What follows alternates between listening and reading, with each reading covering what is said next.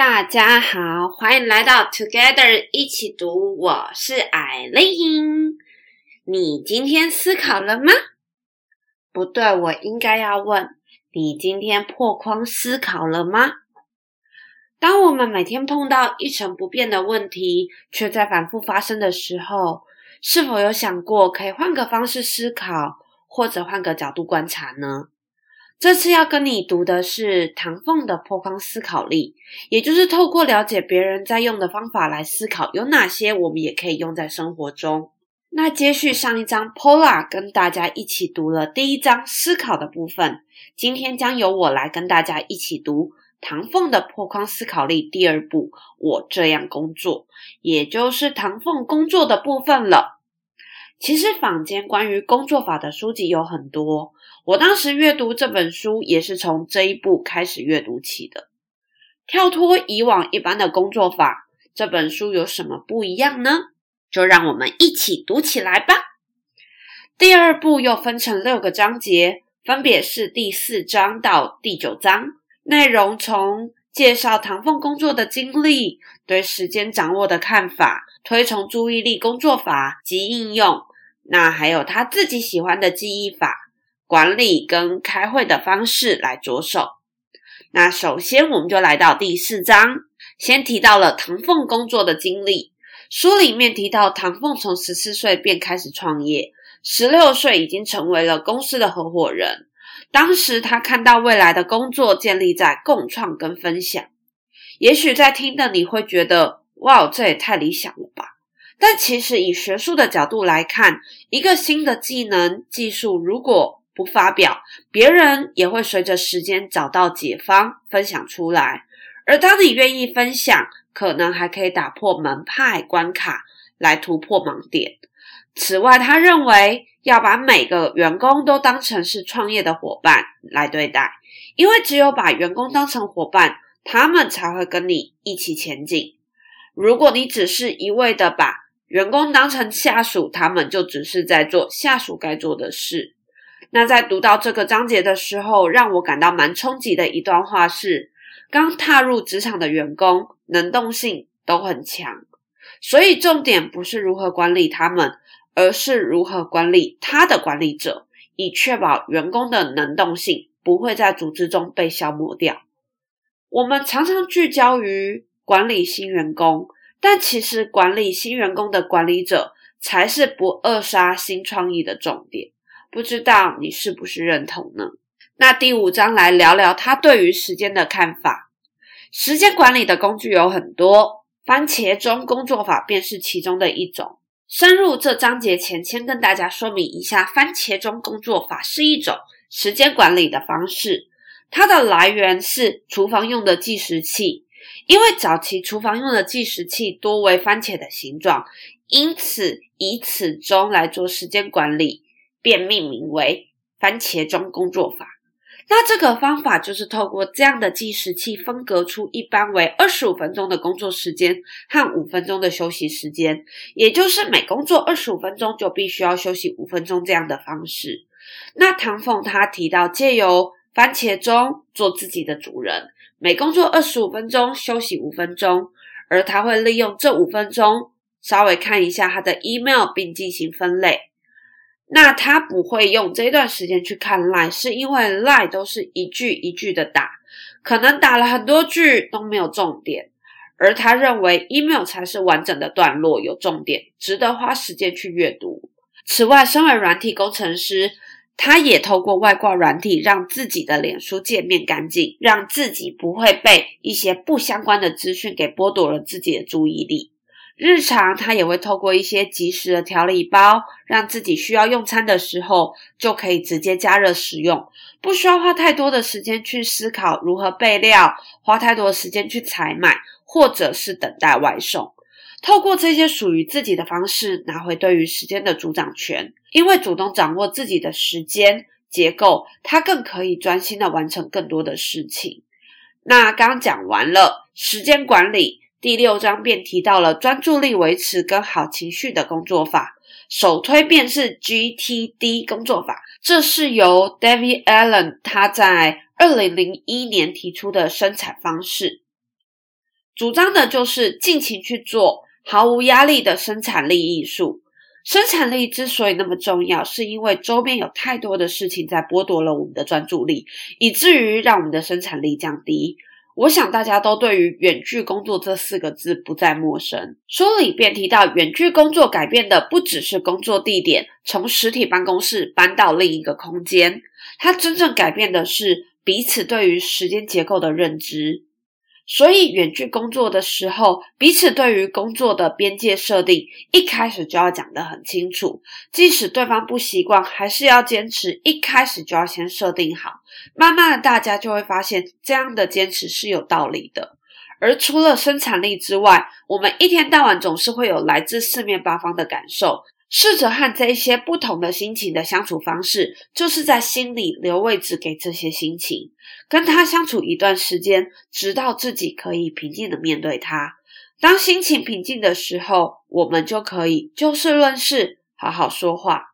那最后，唐凤更是提到要用开放的心态去面对攻击，而不是选择逃避，给自己空间，让心情平复，再回来处理事情，让自己记得。平静或开心的感觉，并且积极的处理情绪问题。那接着在第七章，我们就要聊聊唐凤如何善用睡眠记忆法。我当时在看这个章节的时候，第一个闪过脑中的想法是：睡眠之于我而言就是休息充电。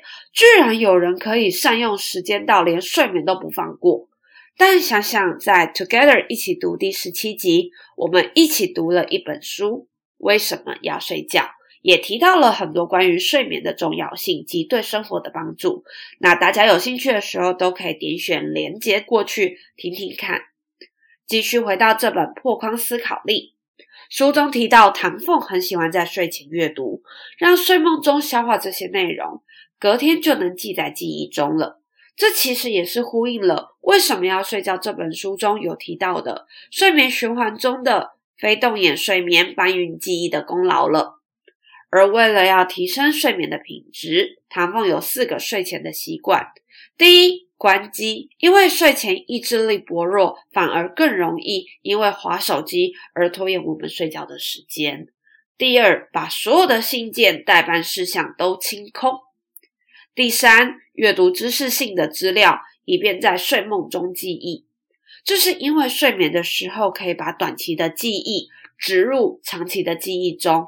因此，他往往会透过睡前九十分钟的阅读，十点入睡，五点半起床，起来之后再用九十分钟复习昨晚的内容。最有趣的事情是，如果阅读的资料很大，他就会让自己睡多一点。原来睡越多可以记越多是真的。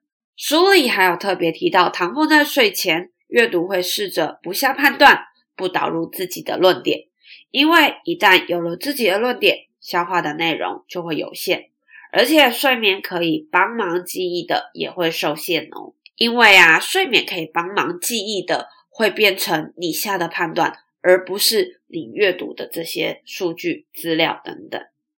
那第四个呢，就是打坐二十分钟，因为可以释放压力。打坐的部分大家也可以参考一下，Together 一起读第四十四集的冥想正念手册。那除了上面的阅读习惯之外，唐风在书里面也有提到他思考的习惯。他会试着跟一本书辩论，尽管因为作者不在场，所以不管如何，我们一定会赢。但这个过程可以让我们容忍跟我们本来立场不同观点的能力。当我们容忍跟我们本来立场不同观点的能力越大，我们就越有能力去理解复杂的论点。此外，在聆听各方想法的时候，会让我们自己处在开放的状态，完全不去推测对方即将要说什么，因为唯有聆听才可以增加自己的理解力。那接下来在第八章就提到了管理了。唐风在工作中给自己定位成水平协调者，而非垂直管理者。我觉得这个概念蛮棒的。打破了传统的团队管理都是上对下的规则。他认为管理的目的是要让每个个体觉得在这个群体中有他可以贡献的地方。其中，他也推崇大声工作法，也就是鼓励部署主动公开自己正在进行的工作或是学习的内容，让彼此都能透过分享及回馈，更快的达到目标。那呼应第五章说的，共享才能一起解决问题。他认为领导是让成员保有主动解决问题的动力，并且在书中提到两个我很喜欢的见解。第一个，领导者并非万能者。碰到问题的时候，因为问题是组织共同要面对的问题，就公开的提出来，让大家一起参与意见。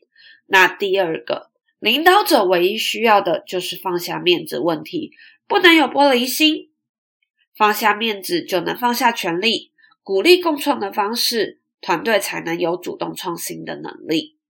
那在今天分享的最后一章，第九章。打破平行时空的开会法，就提到最让人又爱又恨的开会了。我觉得开会对于跨部门的沟通是很有必要的，但如果会议过多，沦为例行公事，那就会变得没有意义，而且浪费时间了。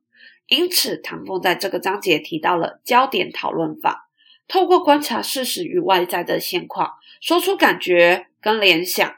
接着找出意义，并且做出决策，采取行动。我知道我刚讲的很理论。举一个读书会时 Paula 提的例子，网上的酸民曾经批评唐凤的发型不好看。唐凤选择的回应方式就是聚焦在客观的事实上，拉回理性面，并且回应感谢具体建议。防疫期间确实没空造访理发厅，下周就来改造型。透过事实说出他的感觉，寻找酸民的意图，并且不过度解读，接着采取行动。